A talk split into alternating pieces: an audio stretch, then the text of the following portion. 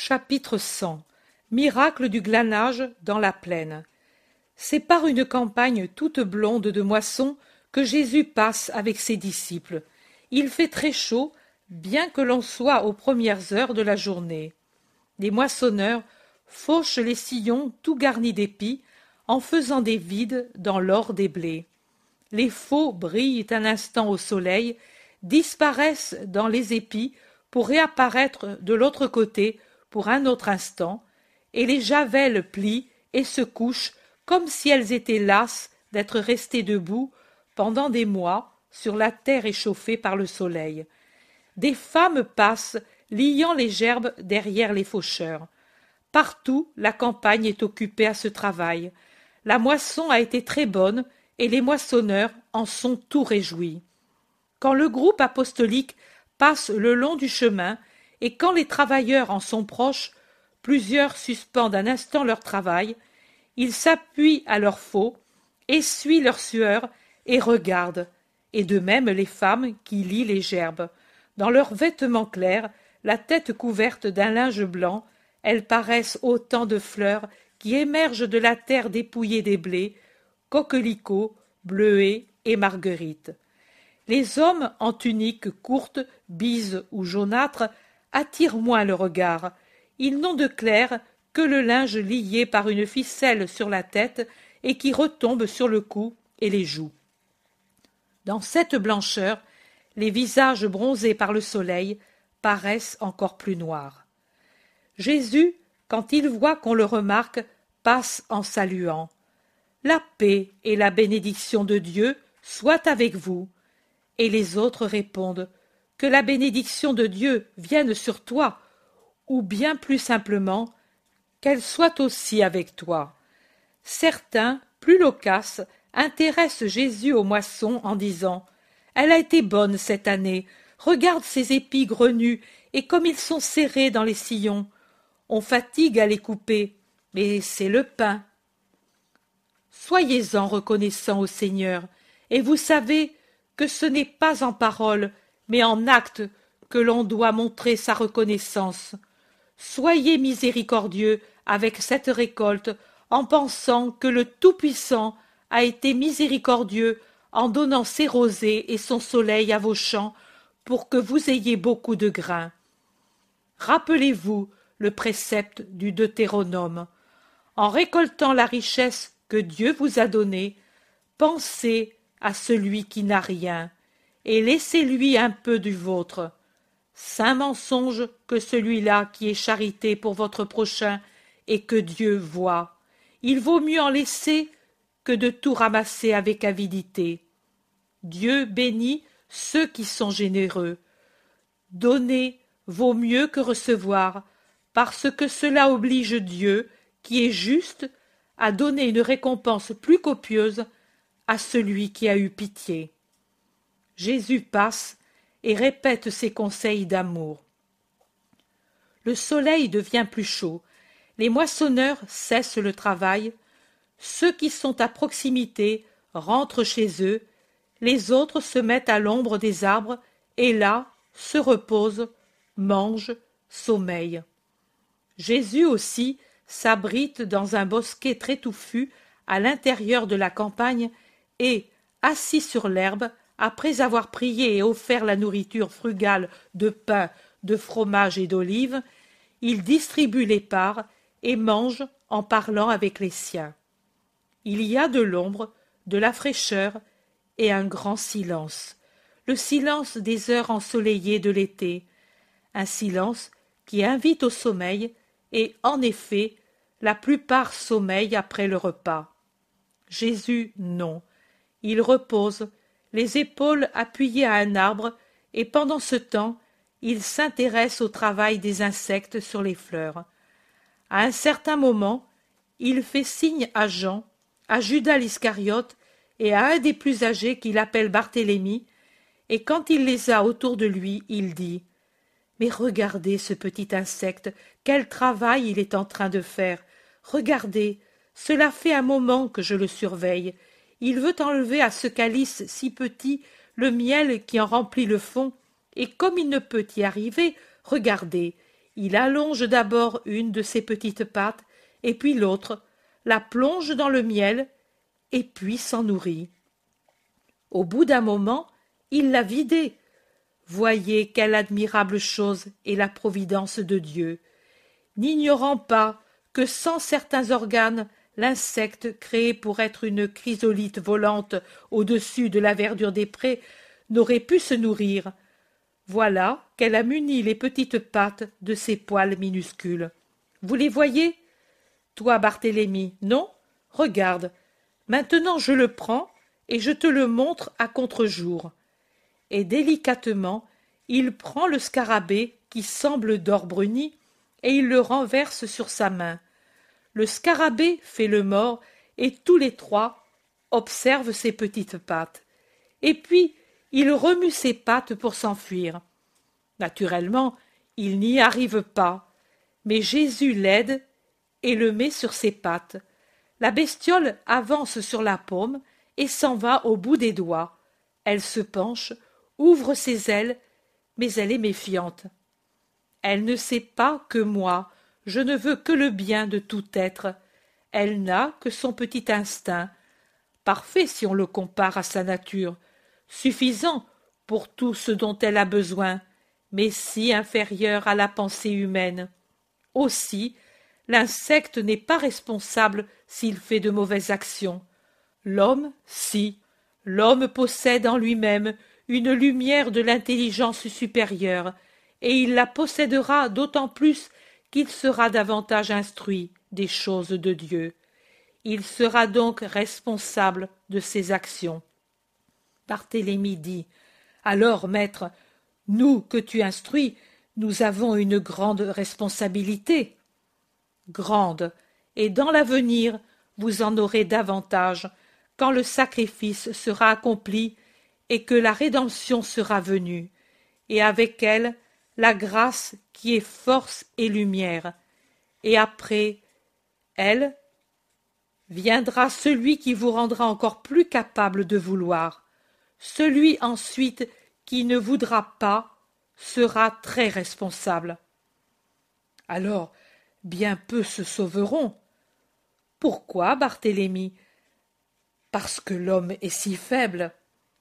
Mais s'il fortifie sa faiblesse par sa confiance en moi, il devient fort. Croyez-vous que moi, je ne comprends pas vos luttes et que je ne compatis pas à vos faiblesses? Vous voyez, Satan est comme cette araignée qui est en train de tendre son piège de cette petite branche à cette tige. Il est si fin et si traître. Regardez comme resplendit ce fil. Il paraît être de l'argent, d'un filigrane impalpable.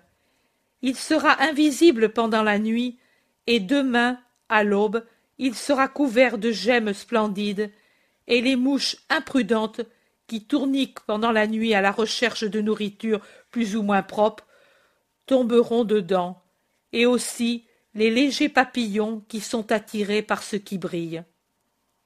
Les autres apôtres se sont approchés et ils écoutent la leçon tirée du règne végétal et du règne animal.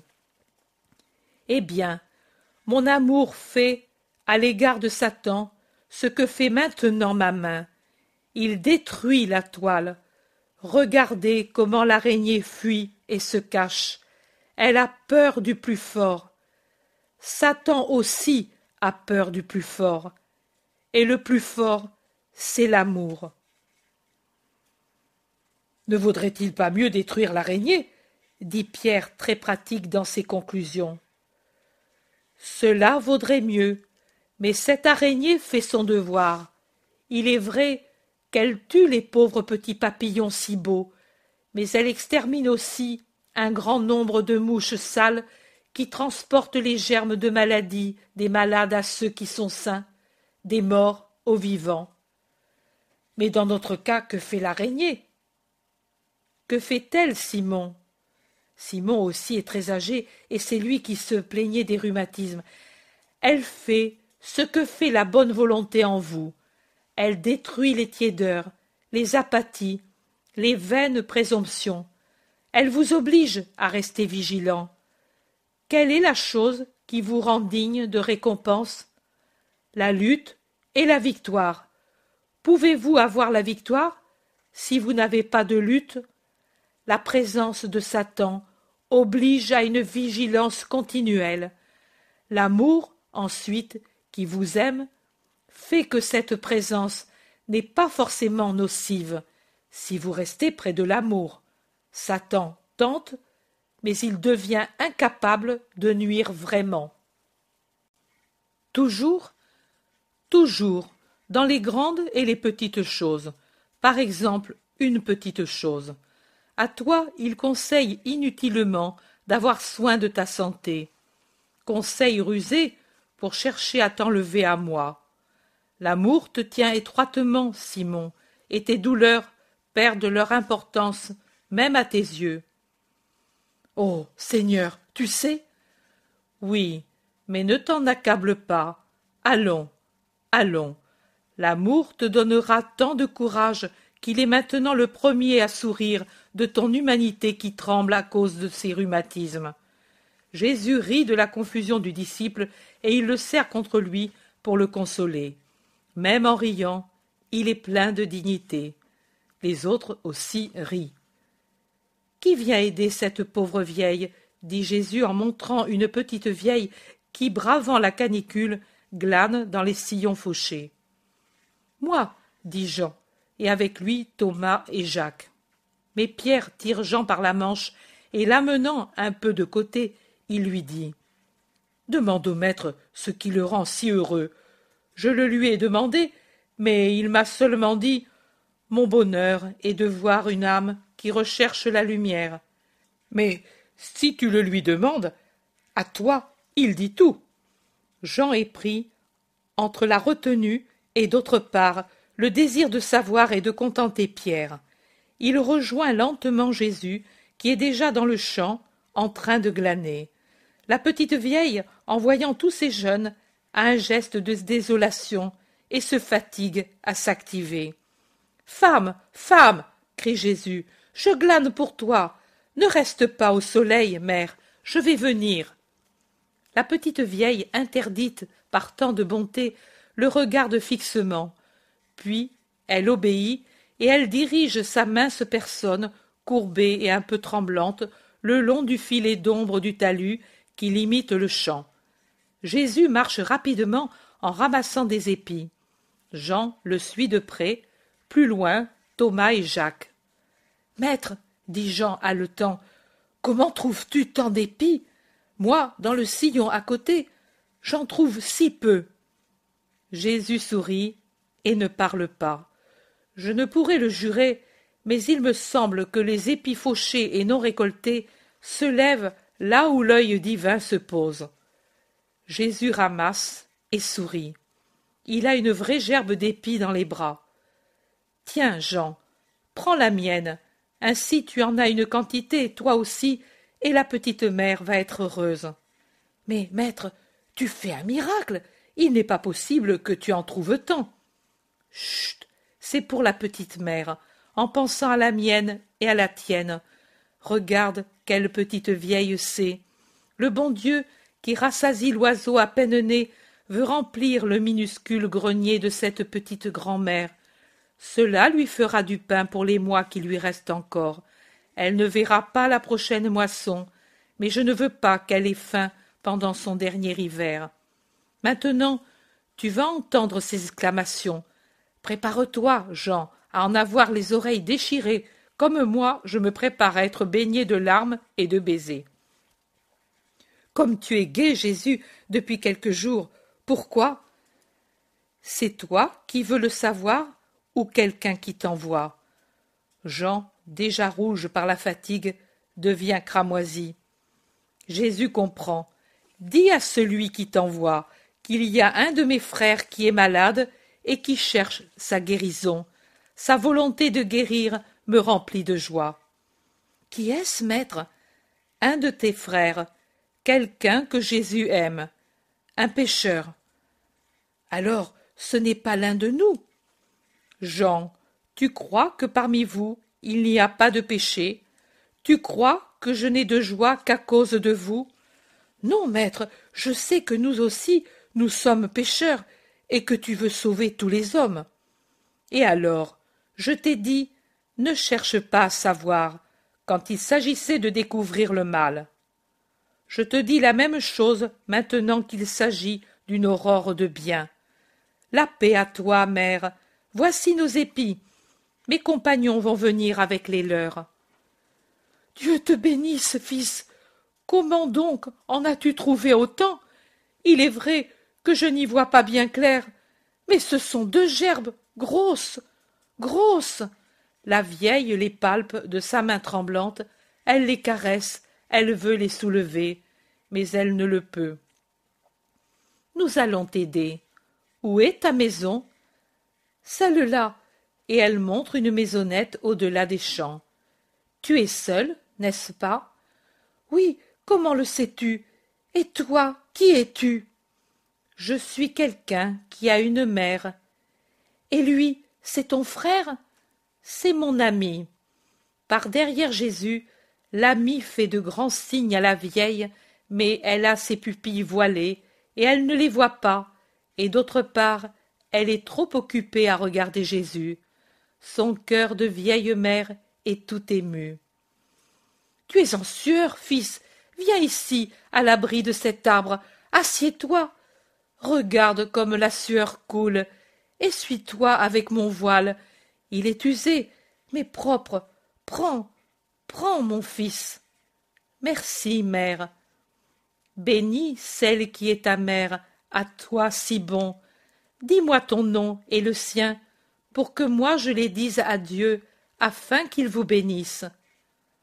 Marie et Jésus. Marie et Jésus. Marie et Jésus. Attends. Une fois j'ai beaucoup pleuré. Le fils de mon fils fut tué en défendant son garçon, et cela fit mourir mon fils de chagrin. On disait que l'innocent fut tué parce qu'on cherchait quelqu'un du nom de Jésus. Maintenant, je suis au seuil de la mort, et ce nom revient. Alors, tu pleurais à cause de ce nom, mère, que maintenant ce nom te donne la bénédiction. Tu es ce Jésus.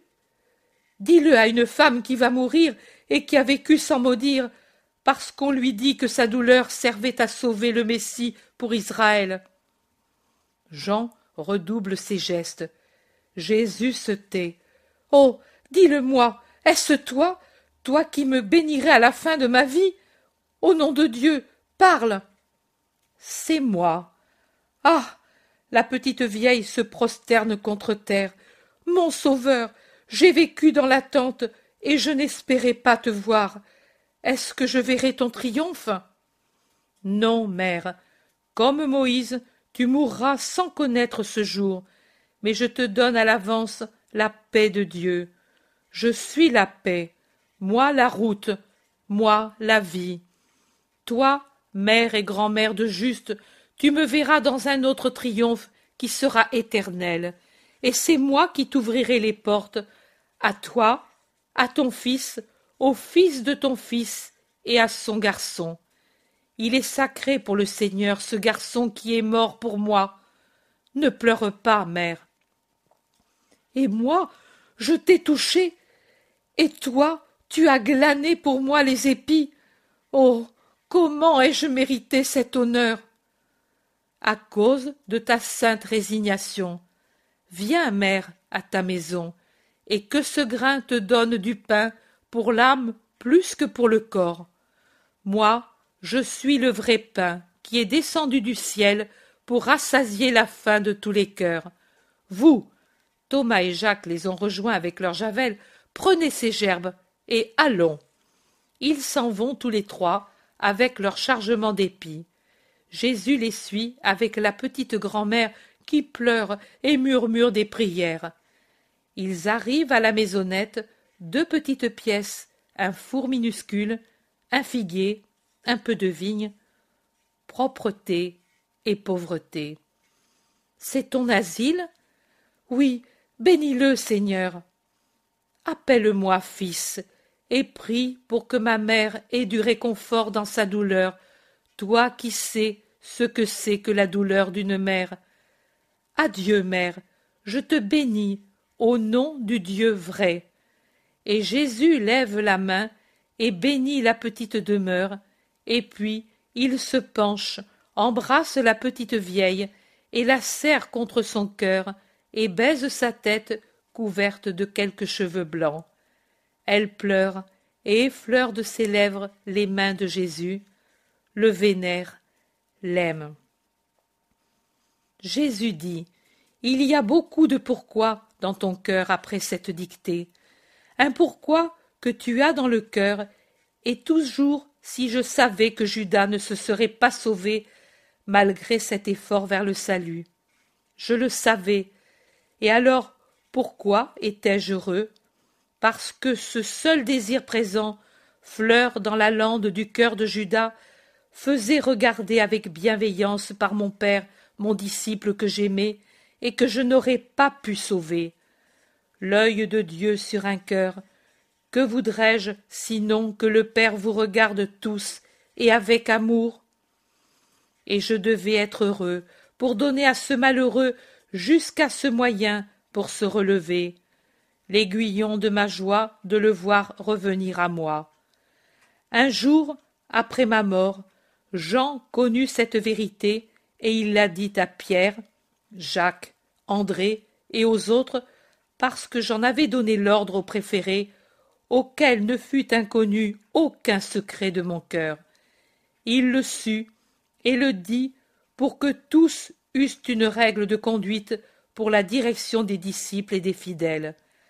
À l'âme qui, après une chute, vient au ministre de Dieu et avoue son erreur envers l'ami ou le fils, envers l'époux ou le frère, et qui, après s'être trompé, vient dire Garde-moi avec toi, je ne veux plus errer pour ne pas donner de douleur à Dieu et à toi. On ne doit pas, entre autres choses, refuser la satisfaction de voir notre bonheur, de la voir désireuse de nous rendre heureux. Il faut un tact infini dans le soin des cœurs. Moi, la sagesse, tout en sachant que dans le cas de Judas c'était inutile, je l'ai eue pour enseigner à tous l'art de racheter, d'aider celui qui se rachète. Et maintenant, je te dis, à toi aussi, comme à Simon le Cananéen, allons, allons, et je te sers contre moi pour te faire sentir qu'il y a quelqu'un qui t'aime. De ses mains descendent les punitions, mais aussi les caresses, et de mes lèvres des paroles sévères, mais aussi plus nombreuses et dites avec plus de joie, des paroles de complaisance. Va en paix, Marie, tu n'as pas donné de peine à ton Jésus, et que cela soit ton réconfort. Chapitre 101 Les apôtres entre eux et avec Jésus. Jésus et Pierre. Le groupe apostolique a tourné le dos à la plaine, et c'est par des routes accidentées, par monts et par vallées, qu'ils se dirigent vers Jérusalem. Pour abréger le chemin, ils ont délaissé les grandes artères pour prendre des raccourcis peu fréquentés, fatigants mais très rapides. En ce moment, ils sont au fond d'une verte vallée bien arrosée et riche de fleurs, et il n'y manque pas les plantes odorantes chose qui fait observer au Thaddée qu'il est très juste d'appeler le muguet lys de la vallée, et d'en louer la beauté fragile et pourtant résistante et si délicatement parfumée. Thomas observe. Cependant, ce sont des lys à l'envers. Ils regardent en bas au lieu de regarder en haut. Et comme ils sont petits, nous avons des fleurs plus pimpantes. Je ne sais pourquoi on l'a tant loué dit Judas en heurtant du pied avec mépris une touffe de muguet en fleurs. Non, pourquoi Ils sont si gracieux, intervient André pour défendre les pauvres fleurs, et il se penche pour ramasser les tiges brisées. On dirait du foin, rien de plus. Plus belle est la fleur de la gave, si majestueuse, si puissante, digne de Dieu et de fleurir pour Dieu. Moi, je vois davantage Dieu dans ces calices minuscules. Mais regarde quelle grâce, dentelée, presque concave. Il semble en albâtre, en cire vierge, et travaillé par des mains extrêmement petites. Au contraire, c'est l'immense qui les a faits, ô puissance de Dieu. André est presque extasié dans la contemplation des fleurs et la méditation de la perfection créatrice. Tu me sembles une femmelette qui a les nerfs malades, bougonne Judas de Kériote avec un rire mauvais.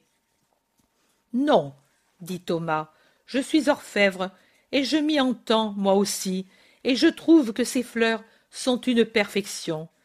Il est bien plus difficile de les faire en métal que de faire une agave, car, sache-le bien, ami, c'est l'infiniment petit qui révèle le talent de l'artiste. Donne-moi une fleur, André. Et toi, avec ton œil bovin qui n'admire que le grandiose, viens ici et observe. Mais quel artiste pouvait faire ces coupes si légères, si parfaites, les orner de ces topazes minuscules là au fond, et les raccorder aux pieds par cette tige de filigrane ainsi courbée, si aérienne. Mais c'est une merveille. Oh. Que de poètes se sont levés parmi nous. Toi aussi, Thomas, ainsi. Je ne suis pas un imbécile, ni une femmelette, sais-tu, mais un artiste, un artiste sensible, et je m'en vante. Maître, te plaise-t-elle? Thomas interpelle le maître qui a tout entendu sans parler. Tout me plaît de la création, mais ces fleurs sont parmi mes préférées. Pourquoi? demandent plusieurs, et en même temps Judas demande Même les vipères te plaisent et il rit. Même elles. Elles sont utiles. Pourquoi? demandent plusieurs. Pour mordre. Ha ha ha dit Judas avec un rire blessant. Alors, elles devraient te plaire énormément à toi, lui réplique le Thaddée en coupant son rire sous un sous-entendu bien explicite. Maintenant, ce sont les autres qui rient du coup bien porté. Jésus ne rit pas. Au contraire, il est pâle et triste. Il regarde ses douze, et en particulier les deux antagonistes qui se regardent l'un avec colère, l'autre avec sévérité, et il répond à tous tout en répondant à l'Iscariote en particulier. Si Dieu les a faites, c'est qu'elles sont utiles. Il n'y a rien de totalement nuisible dans la création. Seul le mal est nettement et seulement nuisible, et malheur à ceux qui se laissent mordre par lui. Un des fruits de sa morsure, c'est l'incapacité de ne plus distinguer le bien du mal. C'est la déviation de la raison et de la conscience pervertie vers des choses qui ne sont pas bonnes. Et c'est la cécité spirituelle par laquelle, ô Judas de Simon, on ne voit plus resplendir la puissance de Dieu dans les choses, même les plus petites.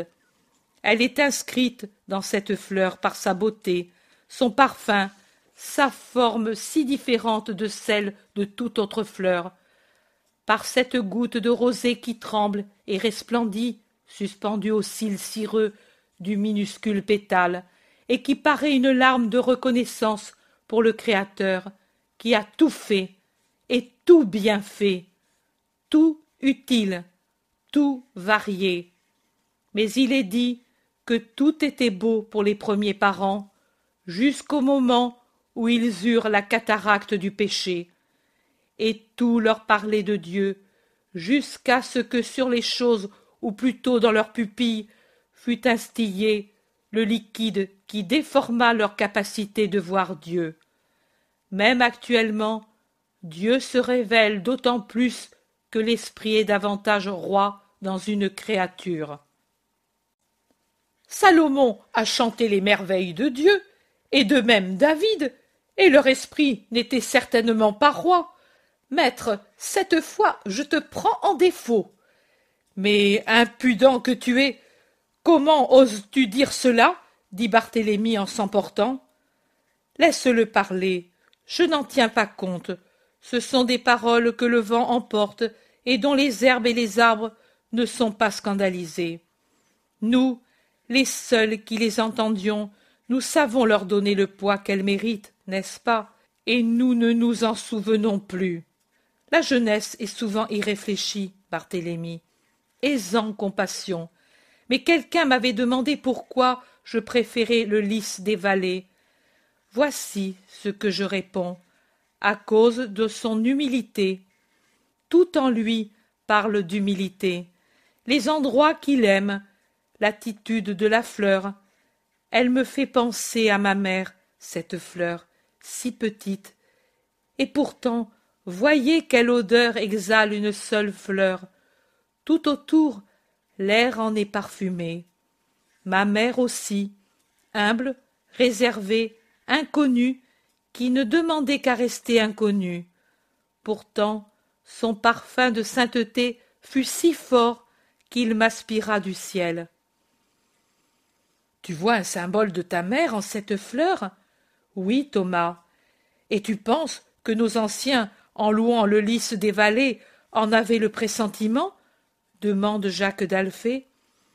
Alors, ils l'ont comparé à d'autres plantes et d'autres fleurs, à la rose, à l'olivier, et aux plus gentils animaux, tourterelles, colombes. Chacun en disait ce qu'il voyait de plus beau dans la création, et de la création, elle est réellement la toute belle, mais je l'appellerai lys de la vallée et olivier pacifique si je devais célébrer ses louanges. Et Jésus se rassérène et s'illumine en pensant à sa mère, et il s'éloigne pour s'isoler. La marche continue malgré la chaleur du milieu du jour, car le fond de la vallée présente une succession d'arbres qui abritent du soleil. Pierre, après un moment, hâte sa marche et rejoint le maître. Il l'appelle doucement. Mon maître. Mon Pierre. Est-ce que je te dérange si je viens avec toi? Non, ami. Que veux-tu me dire de si urgent qui te pousse à venir près de ton maître? Une question, maître. Je suis un homme curieux. Eh bien, Jésus sourit en regardant son apôtre. Et il me plaît de savoir tant de choses. C'est un défaut, mon Pierre. Je le sais, mais je crois que cette fois ce n'est pas un défaut. Si je voulais savoir des choses qu'il ne faut pas, des friponneries pour pouvoir critiquer celui qui les a faites, oh. Alors ce serait un défaut. Mais tu vois, que je n'étais pas demandé si Judas était pour quelque chose dans l'appel à Béter, et pourquoi? Mais tu en avais un grand désir.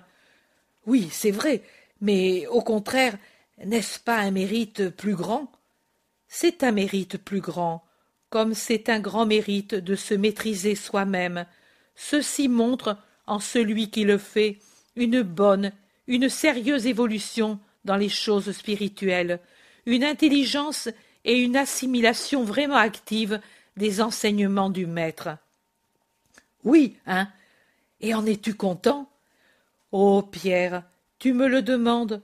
J'en suis bien heureux. Oui, vraiment. Oh, mon maître. Mais alors, ton pauvre Simon est celui qui te rend si heureux? Oui. Mais ne le savais-tu pas déjà? Je n'osais pas le croire, mais en te voyant si heureux hier, je t'ai fait questionner car je pensais que ce pouvait être aussi Judas qui devenait meilleur, bien que je n'en ai pas de preuves. Mais je puis y voir mal. Jean m'a dit que tu lui as dit que tu es heureux parce qu'il y a quelqu'un qui devient saint. Puis, il y a un instant, tu me dis que tu es content de moi parce que je me rends meilleur. Maintenant je sais. Celui qui te rend heureux et réjoui, c'est moi, le pauvre Simon. Pourtant, Maintenant je voudrais que mes sacrifices fassent changer Judas. Je ne suis pas jaloux. Je voudrais que tous soient parfaits pour te rendre parfaitement heureux. Est-ce que j'y réussirai? Aie confiance, Simon, aie confiance et persévère. Je le ferai, certes que je le ferai, pour toi et aussi pour lui, parce que ce n'est certainement pas réjouissant d'être toujours ainsi. Au fond, il pourrait presque être mon fils. Hum.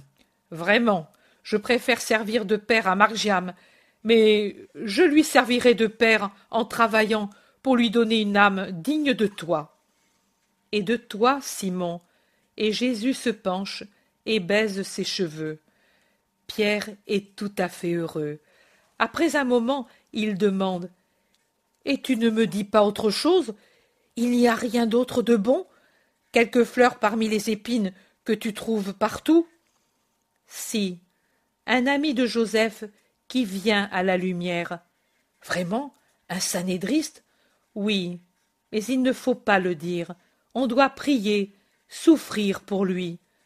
Tu ne me demandes pas qui c'est Tu n'es pas curieux Très, mais je ne le demande pas. Un sacrifice pour cet inconnu. Béni sois-tu, Simon. Aujourd'hui, tu me rends vraiment heureux. Continue ainsi, et je t'aimerai de plus en plus, et de plus en plus Dieu t'aimera. Maintenant, arrêtons-nous pour attendre les autres. Chapitre 102 À Jérusalem pour la Pentecôte. La ville est pleine de gens. Le temple est bondé. Jésus y monte dès son entrée à Jérusalem, et il y entre par la porte près de la probatique, donc presque immédiatement, avant que les gens puissent s'apercevoir qu'il est dans la ville, et que la nouvelle se propage de la maison où ils déposent leurs sacs, et où ils nettoient la poussière et la sueur pour entrer propre dans le temple l'habituelle cohue malséante des vendeurs et des changeurs, l'habituel kaléidoscope des couleurs, des visages. Jésus, accompagné des apôtres qui ont acheté ce qu'il fallait pour l'offrande, va directement au lieu de la prière et y reste longuement. Naturellement, il est remarqué par plusieurs, tant bons que mauvais, et un murmure court comme le vent et avec un bruit de vent dans les branches à travers la vaste cour extérieure où les gens s'arrêtent pour prier. Et quand, après la prière, il se retourne pour revenir sur ses pas, une troupe de gens qui grossit de plus en plus le suit à travers les atriums, les portiques, les cours, jusqu'à ce que devenue une foule, elle l'entoure et lui demande de parler. À un autre moment, ô fils, dans un autre endroit, dit Jésus, et il lève la main pour bénir en cherchant à s'éloigner. Les scribes, les pharisiens, les docteurs et leurs élèves, mêlés à la foule, raillent en se disant l'un à l'autre des bouts de phrases qui sont autant de moqueries comme la prudence fait réfléchir, ou bien Eh, un peu de peur, ou il a atteint l'âge de raison, ou encore moins sot qu'on ne croyait mais le plus grand nombre, ou parce qu'ils le connaissent et l'aiment, ou parce qu'ils désirent sincèrement le connaître, étant sans haine, insistent en disant Tu nous enlèveras donc cette fête dans la fête? Bon maître, tu ne peux le faire. Beaucoup de nous ont fait des sacrifices pour rester ici à t'attendre, et certains font taire les railleurs ou répondent sur le même ton aux persifleurs. Il est clair que la masse seraient toutes disposées à faire un mauvais parti à la minorité des malveillants. Ces derniers, rusés et sournois, le comprennent et non seulement se taisent, mais cherchent à s'éloigner. Bien qu'ils soient dans l'enceinte du temple, plusieurs n'hésitent pas à persifler ceux qui s'en vont et à leur lancer des épithètes peu flatteuses, alors que d'autres, plus âgés et donc plus réfléchis, interpellent Jésus en disant mais que va-t-il advenir, toi qui sais, de ce lieu, de cette ville, de tout Israël, qui ne se rend pas à la voix du Seigneur? Jésus regarde avec pitié ces têtes grisonnantes ou tout à fait blanches, et il répond Jérémie vous a dit ce qu'il adviendra de ceux qui, à l'éclair du courroux divin, répondent en péchant davantage, en considérant la pitié divine comme une preuve de faiblesse de la part de Dieu, car on ne se moque pas de Dieu, ô Fils. Vous, comme dit l'Éternel par la bouche de Jérémie, vous êtes comme l'argile dans les mains du potier. Comme de l'argile sont ceux qui se croient puissants, comme de l'argile sont les habitants de ce lieu et ceux du palais royal. il n'y a pas de puissance humaine qui puisse résister à Dieu.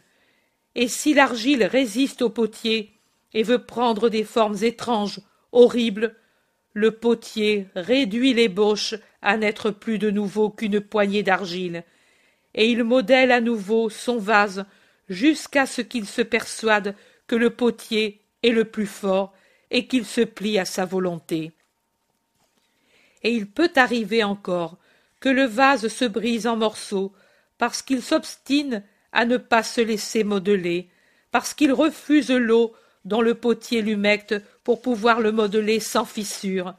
Et alors le potier jette l'argile récalcitrante, les coquilles inutiles, rebelles au travail, aux ordures, et il prend de l'argile neuve et la façonne en lui donnant la forme qui lui paraît la meilleure.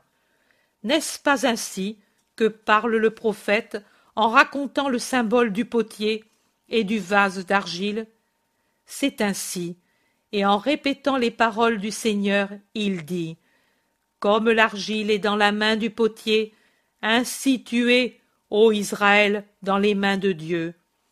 Et le Seigneur ajoute, pour avertir les récalcitrants, que seule la pénitence et l'acceptation des reproches de Dieu peuvent faire modifier le décret de punition de Dieu à l'égard du peuple rebelle.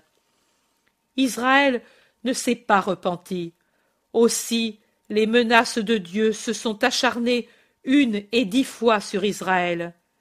Israël, pas même maintenant, ne se repent, maintenant que ce n'est pas un prophète, mais plus qu'un prophète qui parle à Israël.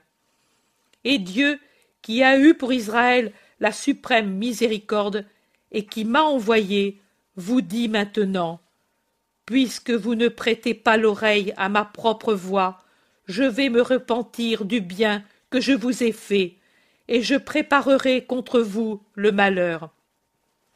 Et moi, qui suis la miséricorde, bien que je sache que je fais retentir inutilement ma voix, je crie à Israël, que chacun revienne de sa route mauvaise, que chacun redresse sa conduite et ses tendances pour qu'au moins, quand le dessein de Dieu s'accomplira sur la nation coupable, les meilleurs de ses citoyens, dans la perte totale des biens, de la liberté, de l'union, conservent l'esprit libre de la faute, unis à Dieu, et ne perdent pas les biens éternels, comme ils auront perdu les biens terrestres. Les visions des prophètes ne sont pas sans but. Le but est d'avertir les hommes de ce qui peut arriver. Il est dit par le symbole du vase d'argile cuite, brisé en présence du peuple, ce qui attend les villes et les royaumes qui ne se soumettent pas au Seigneur, et les anciens, les scribes, docteurs et pharisiens qui s'étaient éloignés auparavant sont allés prévenir les milices du temple et les magistrats préposés à l'ordre. L'un d'eux suivi d'une poignée de ces comiques soldats de carton-pâte qui n'ont de batailleurs que les visages qui sont un mélange de sottise et d'un peu de malice avec passablement de dureté, pour ne pas dire de brutalité, vient vers Jésus. Le maître parle, appuyé à une colonne du portique des païens, et il est entouré d'une foule qui forme autour de lui un cercle impénétrable. Le magistrat crie à Jésus. Va-t'en, ou je te fais expulser par mes soldats. Où Où les grosses mouches vertes, les héros sur les agneaux, et vous ne savez pas emprisonner ceux qui font de Jérusalem un lupanar, du temple un marché? Hors d'ici, face de lapin, va-t'en chez les belettes. Où Où Les gens se révoltent contre ces fantoches armés, et ils montrent clairement qu'ils ne veulent pas que l'on fasse injure au maître. Moi, j'obéis aux ordres que j'ai reçus, dit pour s'excuser ce chef des gardiens de l'ordre. Tu obéis à Satan, et tu ne t'en aperçois pas. Va, va maintenant implorer pitié pour avoir osé insulter et menacer le maître. Le maître, on n'y touche pas. Vous avez compris? Vous, nos oppresseurs, lui, l'ami des pauvres, vous, nos corrupteurs, lui, notre maître saint, vous, notre ruine, lui, notre salut, vous, plein de perfidie, lui plein de bonté. Hors d'ici. Ou nous vous ferons ce que Mattathias fit à Modin. Nous vous balancerons en bas de la pente du Moria, comme autant d'autels d'idoles, et nous ferons le nettoyage en lavant avec votre sang le lieu profané. Les pieds de l'unique saint d'Israël marcheront sur ce sang pour aller au sein des saints et y régner, lui qui le mérite. Hors d'ici, vous et vos maîtres, hors d'ici, sbires qui servez les sbires. Un tumulte craintif. De l'Antonia accourent les gardes romains avec un officier âgé, sévère, expéditif. Faites place, vauriens. Qu'arrive-t-il? Vous êtes en train de vous dévorer entre vous pour un de vos agneaux galeux? Ils se révoltent contre les milices, veut expliquer le magistrat. Par Mars invaincu Eux, les milices? Ha Va faire la guerre aux cafards, guerriers de cantine Parlez, vous ordonne-t-il aux gens. Il voulait imposer silence au rabbi galiléen, il voulait le chasser, peut-être le prendre. Aux Galiléens, non licette. C'est dans la langue de Rome que je vous dis la parole du décollé. Ah ah Va-t'en à la niche, toi et tes roquets. C'est à la niche que restent aussi les matins. Eux aussi, la louve, c'est les mettre en pièces. Compris? Rome seul a le droit de juger. Et toi, Galiléen, raconte aussi tes fables. Ha ha Et il se retourne tout d'une pièce, et il s'en va avec sa cuirasse qui brille au soleil. Tout à fait comme à Jérémie, comme à tous les prophètes, dois-tu dire. Mais Dieu triomphe quand même. Maître, parle encore. Les vipères se sont enfuies. Non, laissez-le aller, pour que les nouveaux fassures ne reviennent pas en force et l'enchaînent. Pas de danger. Tant que dure le rugissement du lion, les hyènes ne sortent pas. Les gens parlent et commentent au milieu d'une belle confusion. Vous vous trompez, dit un pharisien tout mielleux, enveloppé dans son manteau et suivi de quelques-uns de ses semblables et de certains docteurs de la loi.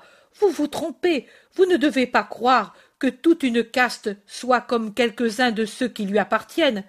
Hé hé, du bon et du mauvais, il y en a sur toute plante. Oui, en effet, les figues sont généralement douces, mais pourtant, si elles sont vertes ou trop mûres, elles sont âcres ou acides. Vous, vous êtes acide comme celle du mauvais panier du prophète Jérémie, dit du milieu de la foule quelqu'un que je ne connais pas, mais qui doit être bien connu de plusieurs, et puissant aussi, car je vois dans la foule des clins d'œil, et je remarque que le pharisien encaisse le coup sans réagir.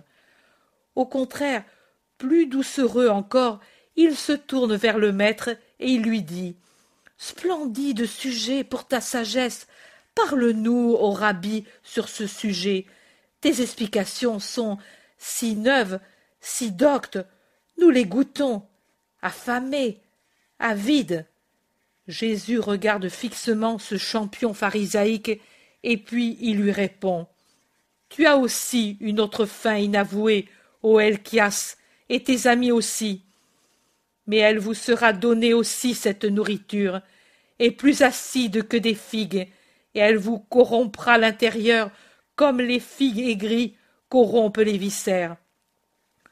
Non, maître, je te le jure au nom du Dieu vivant, mes amis et moi, nous n'avons pas d'autre faim que de t'entendre parler. Dieu nous voit si. Cela suffit. L'homme honnête n'a pas besoin de serments. Ses actions sont des serments et des témoignages. Mais je ne vais pas parler des figues excellentes et des figues gâtées. Pourquoi, maître, tu crains que les faits ne contredisent tes explications? Oh non. Au contraire. Alors tu prévois pour nous des tourments, des opprobres, l'épée, la peste, la faim Cela et davantage. Davantage en quoi? Dieu ne nous aime donc plus Il vous aime tant qu'il a accompli la promesse. Toi, parce que tu es la promesse Je le suis. Et alors, qu'en fondes-tu ton royaume? Ses fondements existent déjà. Où? Où? Dans le cœur des bons. Mais cela n'est pas un royaume, c'est un endoctrinement. mon royaume étant spirituel a pour sujet les esprits, et les esprits n'ont pas besoin de palais, de maisons, de milices, de murs, mais de connaître la parole de Dieu et de la mettre en pratique. C'est ce qui est en train d'arriver chez les bons. Mais peux-tu dire cette parole Qui t'y autorise? La possession. Quelle possession? La possession de la parole. Moi, je donne ce que je suis. Quelqu'un qui a la vie peut donner la vie. Quelqu'un qui a de l'argent peut donner de l'argent. Moi, j'ai comme éternelle nature la parole qui traduit la divine pensée, et la parole je la donne, parce que l'amour me pousse à ce don de faire connaître la pensée du Très-Haut, qui est mon Père. Attention à ce que tu dis, c'est un langage audacieux, il pourrait te nuire. Il me serait plus nuisible de mentir, car ce serait dénaturer ma nature et renier celui de qui je procède. Tu es donc Dieu, le Verbe de Dieu? Je le suis. Et c'est ainsi que tu le dis, en présence de tant de témoins qui pourraient dénoncer la chose? La vérité ne ment pas. La vérité ne calcule pas. La vérité est héroïque. Et cela, c'est la vérité? La vérité, c'est celui qui vous parle, parce que le Verbe de Dieu traduit la pensée de Dieu, et que Dieu est vérité. Les gens sont tout oreilles, silencieux, attentifs pour suivre la discussion qui pourtant se déroule sans âpreté. D'autres ont afflué d'autres endroits, et la cour est pleine, bondée de gens. Des centaines de visages sont tournés vers un seul point, et par les ouvertures qui conduisent des autres cours à celle-ci, se montrent en foule des visages, le cou tendu, pour voir et entendre. Le sanédriste Eclias et ses amis se regardent, une vraie téléphonie de regards, mais ils se contiennent, et même un vieux docteur demande tout à fait courtois. Et pour éviter les châtiments que tu prévois que devrait-on faire? Me suivre, et surtout me croire, et plus encore m'aimer. Tu es un porte-bonheur? Non, je suis le sauveur. Mais tu n'as pas d'armée. J'ai moi-même.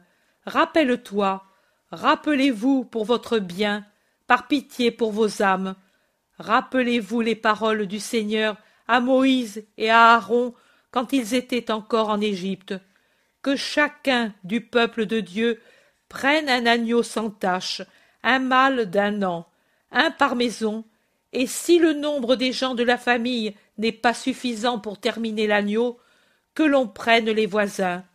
Et vous l'immolerez le quatorzième jour du mois d'Abid, qu'on appelle maintenant Nisan, et qu'avec le sang de l'agneau immolé, on badigeonne les montants et l'architrave de la porte de vos maisons et pendant la nuit vous en mangerez la viande rôtie au feu avec du pain sans levain et des laitues sauvages.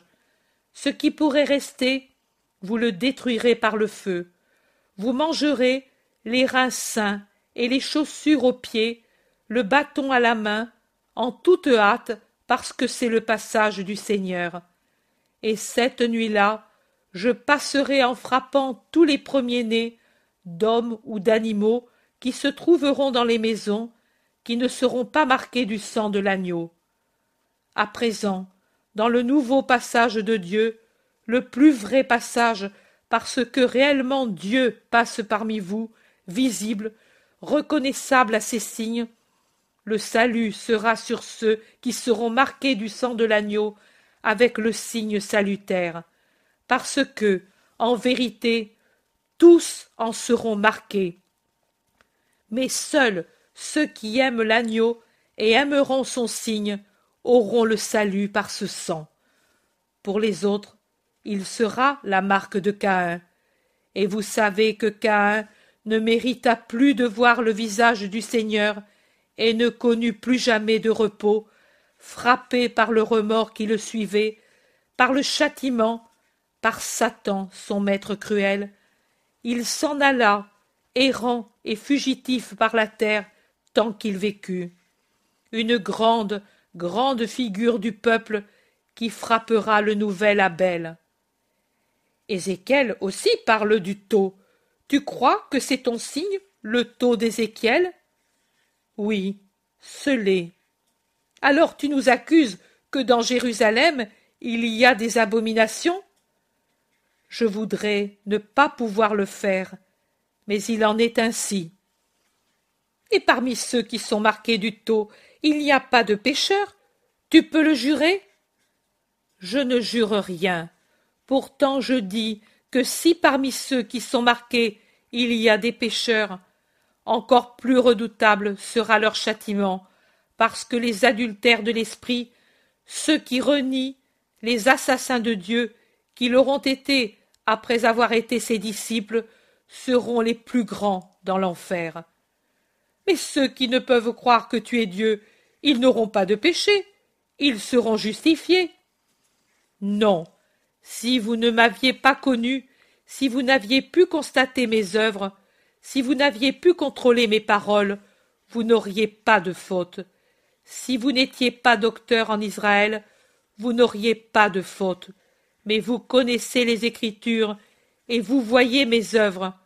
Vous pouvez faire un parallèle, et si vous le faites honnêtement, vous me voyez dans les paroles de l'Écriture, et les paroles de l'Écriture, vous les voyez en moi, traduites en actes. Vous ne serez donc pas justifié de me méconnaître et de me haïr.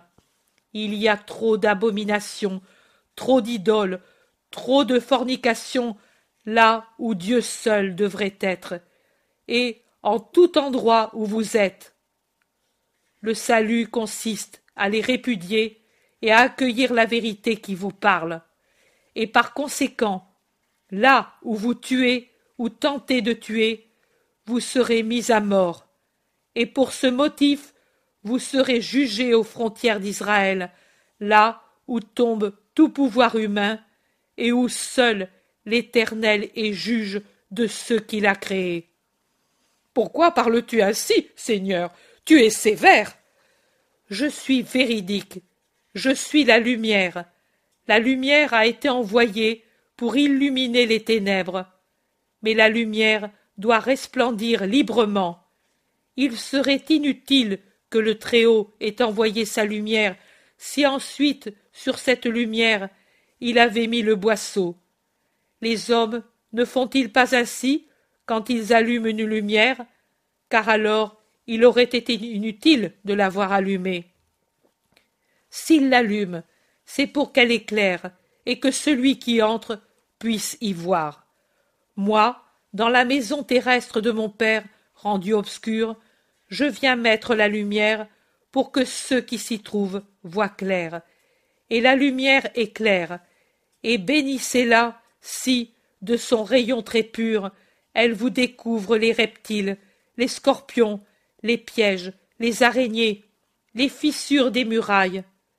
C'est par amour pour vous qu'elle le fait, pour vous donner manière de vous connaître, pour vous faire redevenir propre, pour chasser les animaux nuisibles, les passions et les péchés, pour vous reconstruire avant qu'il soit trop tard, pour que vous voyiez où vous mettez le pied, sur le piège de Satan, avant que vous vous y précipitiez. Mais pour voir, en plus de la lumière nette, il faut un œil net. La lumière ne passe pas par un œil que la maladie à couvert d'impureté. Nettoyez vos yeux, nettoyez votre esprit pour que la lumière puisse descendre en vous. Pourquoi périr dans les ténèbres quand le très bon vous envoie la lumière et le remède pour vous guérir? Il n'est pas encore trop tard. Venez dans l'heure qui vous reste, venez à la lumière, à la vérité, à la vie. Venez à votre Sauveur qui vous tend les bras qui vous ouvre son cœur, qui vous supplie de l'accueillir pour votre bien éternel. Jésus est vraiment suppliant, amoureusement suppliant, dépouillé de toute chose qui ne soit pas amour. Même les fauves les plus endurcis, les plus enivrés de haine, le ressentent, et leurs armes s'avouent vaincues, et leurs venins n'ont plus la force de faire jaillir leur acide. Ils se regardent, puis Elchias parle au nom de tous. Tu as bien parlé, maître. Je te prie d'accepter le banquet que j'offre pour t'honorer. Je ne demande pas d'autre honneur que celui de conquérir vos âmes. Laisse-moi à ma pauvreté. Tu ne voudras pas me faire l'affront de refuser. Pas question d'offense. Je te prie de me laisser avec mes amis. Mais eux aussi, qui pourraient en douter, eux aussi avec toi. Grand honneur pour ma maison, grand honneur. Tu vas aussi chez d'autres qui sont des grands. Pourquoi pas chez Elcas? Eh bien, je viendrai, mais crois bien que je ne pourrai pas te dire dans le secret de ta maison des paroles différentes de celles que je t'ai dites ici, au milieu du peuple. Ni moi non plus, ni mes amis. En douterais-tu peut-être? Jésus le regarde fixement, fixement, et puis il dit Je ne doute que de ce que j'ignore, mais je n'ignore pas la pensée des hommes. Allons à ta maison. La paix à ceux qui m'ont écouté. Et à côté d'Elchias, il se dirige hors du temple, suivi du groupe de ses apôtres mêlés sans enthousiasme aux amis d'Elchias.